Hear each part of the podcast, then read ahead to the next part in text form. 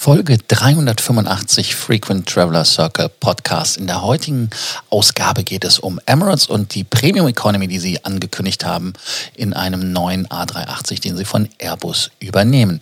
Dieser Podcast, wie immer, aus meinem Facebook Live respektive YouTube ausgekoppelt. Wer das Ganze in Bewegtbild sehen möchte, gerne auf YouTube. Der Link ist in den Show Notes und nochmal meine Erinnerung an das Event am Sonntag. Da ist unser Online-Zoom-Stammtisch. Nicht vergessen anzumelden. Jetzt das Intro. Welcome to the Frequent Traveler Circle podcast. Always travel better. Put your seat into an upright position and fasten your seatbelt as your pilots Lars and Johannes are going to fly you through the world of miles, points, and status.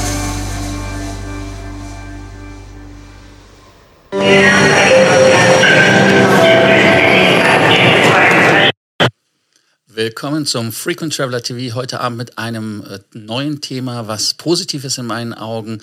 Und zwar ganz einfach hat Sir Timothy Clark, das ist der CEO von Emirates Airlines, bei Bloomberg ein Interview gegeben. Und bei dem Interview hat er auch eine kleine Aussicht gegeben, was so Neues kommt. Eine Aussage, die bemerkenswert war, in meinen Augen ist, dass er damit rechnet, dass Ende 2022 wieder alle A380er in der Luft sind naja, bis auf die, die man abgegeben hat. Also planmäßig werden ja einige jetzt ausgeflottet oder vielleicht dann auch verschrottet. Also eine ist ja schon aus Dubai weg in weißer Lackierung. Also insofern ist das planmäßig. Schauen wir mal, was passiert. Aber dann das zweite war, ist ein Gerücht, was ich auch schon seit zwei Jahren, drei Jahren in Dubai gehört habe, dass Emirates ernsthaft darüber nachdenkt, eine Premium Economy zu bekommen. Das heißt, ein Produkt, was Timothy Clark immer abgelehnt hat. Er hat gesagt, wir sind First Class, wir sind Business Class, wir sind Economy, wir machen drei Klassen. Es macht keinen Sinn, da noch eine Klasse zusätzlich einzubauen. Jetzt ist es aber wohl soweit, äh, dass es eine neue Klasse gibt, und zwar die Premium Economy Class. Man kennt das ja von anderen Fluggesellschaften, British Airways oder Lufthansa bieten die ja zum Beispiel an.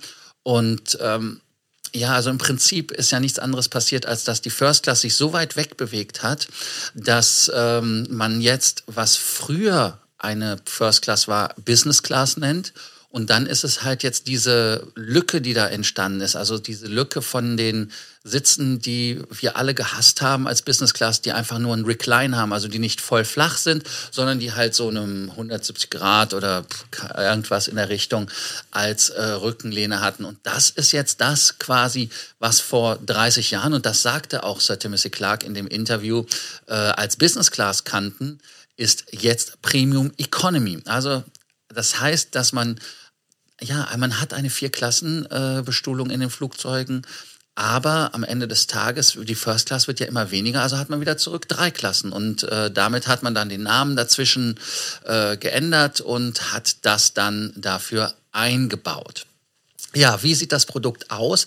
Es gibt eine Firma, ich schicke euch mal ein Bild direkt hier rauf, eine Firma, die nennt sich Haeco und Haeco hat in einem Statement gesagt, dass es eine, ähm, ja, eine Premium Economy gibt, die bei einem Mittlerer Osten ansässigen Fluggesellschaft eingebaut wird. Damit ist Emirates übrigens auch die erste, die es hat. Und damit verdichtet es sich, dass es sich um diesen Eclipse-Kabinensitz handelt. Dieser Eclipse-Sitz ähm, ist ein Hartschalensitz, heißt also, dass man den eigenen Raum nicht durch die Vorderrücklehne in irgendeiner Art und Weise eingeschränkt bekommt. Man hat dann auch noch äh, einen Vorteil in meinen Augen, dass man auch eine Privatsphäre Privatsphäre hat, die man in der Tat nur von der Business Class bei Emirates kannte. Also ich kenne Business Class, ich möchte keine Namen nennen. Da ist diese Business Class ähm, weniger abgeschottet zum Nachbarn als diese Premium Economy Sitze. Abgesehen davon sind sie auch so leicht verschoben. Das heißt, man sieht den Sitz, der am Fenster ist äh, auf dem Bild, der ist weiter nach vorne als der zweite und damit gibt es halt nochmal etwas deutlichere Distanz zum Nachbarn. Dann ähm, die Komfortfrage. Das heißt also, dass man beim Komfort bei den Sitzen einen sogenannten versetzten Sichtschutz hat oder versetzten Sitzen mit festem Sichtschutz hat und in dieser Zero-G-Configuration angeboten wird. Das heißt also, dass man damit wirklich einen Sitz hat, der seinesgleichen sucht. Ich zeige euch direkt das zweite Bild. Einmal umschalten. Man sieht das von oben, da sieht man auch nochmal das Gesteggerte. Man hat auch da so eine, äh, eine Klappe, wo man auch noch vielleicht Sachen unterbringen kann. Ich weiß es nicht. Also von dem Sitz äh, selber habe ich äh, noch kein Demo oder sowas gesehen persönlich, weil die Messen ja alle irgendwie, ja, alle abgesagt worden sind. Ja, also da sieht man das. Äh, ganz einfach.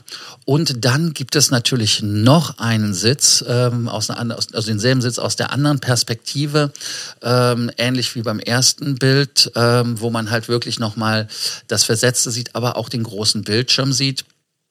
Aber ganz wichtig, dieser Sitz hat nur einen Recline.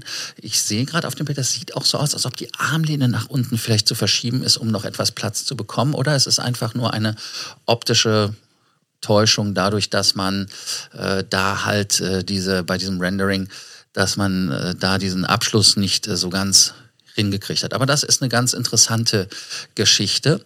Und was in meinen Augen bei der Premium Economy bei Emirates halt wieder wirklich ins Auge sticht, ist, diese orientiert sich an der Business Class. Das heißt also, ihr habt nicht einen Sitz, der sich äh, nach unten orientiert, sondern nach oben hin orientiert. Und genau so hat auch Sir Clark gesagt, dass es sein wird beim Service. Der Service orientiert sich eher an einer Business Class als an einer Economy Class.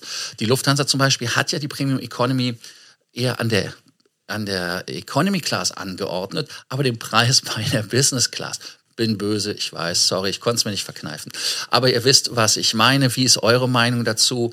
Was glaubt ihr? Ist das ähm, der richtige Weg, dass man sich eher oben orientiert an der Business Class? Kannibalisiert das nicht die Business Class? Ich weiß es nicht.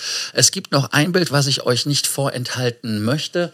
Und zwar ist das, äh, wo man sieht, wie die Sitze in der Bestuhlung sind. Also das ist jetzt so eine traditionelle 2 bis 2, äh, 2, 2 äh, Business Class Bestuhlung in der 737. Man kennt das ja zum Beispiel aus der ähm, Single Aisle Geschichte auch bei dem A318er, der von British Airways als, Bo als, äh, als Boeing sag ich schon, als äh, BA-1 geflogen ist.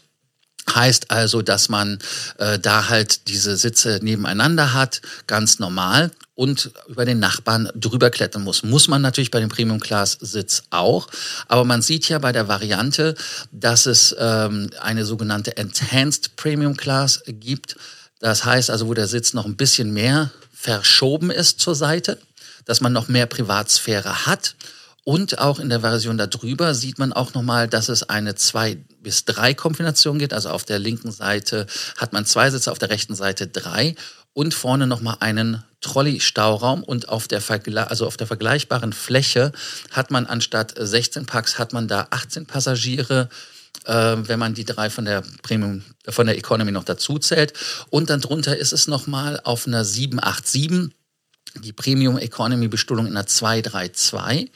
Und diese 232-Bestuhlung hat 56 Passagiere und wenn man die 242er nimmt, dann hat man eine 64er äh, Bestuhlung. Das heißt also, dass man, wenn man es mit einer Premium Economy direkt vergleicht, dass da ein, ja, ein wesentlicher Mehrertrag möglich ist. In der heutigen Zeit ist Mehrertrag natürlich utopisch. Man kann froh sein, wenn man die Flugzeuge voll kriegt.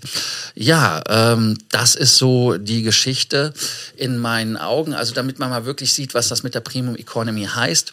Es ist natürlich nicht vergleichbar mit einer Business Class von heute, wo man, äh, ohne dass man über den Nachbarn steigen muss, einen Gangzugang hat. Deshalb sind die meisten Business Class mittlerweile ja auch alle 121 in den Flugzeugen. Aber es ist ein interessantes Konzept für Flüge, wo sich eine Business Class vielleicht nicht lohnt. In meinen Augen, äh, ich sage jetzt einfach mal, äh, was wäre denn ein Flug vier Stunden, fünf Stunden oder sowas? Da wäre so eine Business Class äh, in meinen Augen nicht unbedingt vonnöten. Aber so ein Sitz wäre ja schon mal toll. Und wenn man das auch sieht, wieder in der 737 MAX, sollte übrigens gelauncht werden, aber da die MAX ja gegroundet war, kam es da nicht zum Launch von dem Sitz. Das nur als Zeitinformation. Ähm, auf jeden Fall zurück, wenn man halt wirklich jetzt auch mit diesen Airbusen A321 XLRs stundenlang über den Atlantik kachelt nach Nordamerika oder aber dann in die andere Richtung. Vielleicht wäre das ein Sitz, den man einbauen kann und dann für solche Kurz-Mittelstrecken als Business Class verkauft? Ich weiß es nicht. Das wäre vielleicht eine Möglichkeit in meinen Augen, um das Produkt deutlich aufzuwerten. Ich fand diese Information heute relativ gut und wichtig, deshalb habe ich die euch auch ähm, einfach mal gebracht. Was ist nochmal eure Meinung zu der Premium Economy?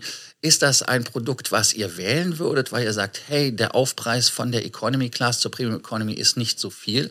Oder andersrum, ich fliege eh Business Class, ich will Full Flat, ähm, das kommt für mich nicht in Frage, der Preis von oben nach unten ist nicht so viel. Äh, oder verzettelt sich in euren Augen die Fluggesellschaft, die sagt, ich habe jetzt vier Klassen, ähm, das alte Spiel, das ist also, dass man da halt wirklich zu viele Varianten hat.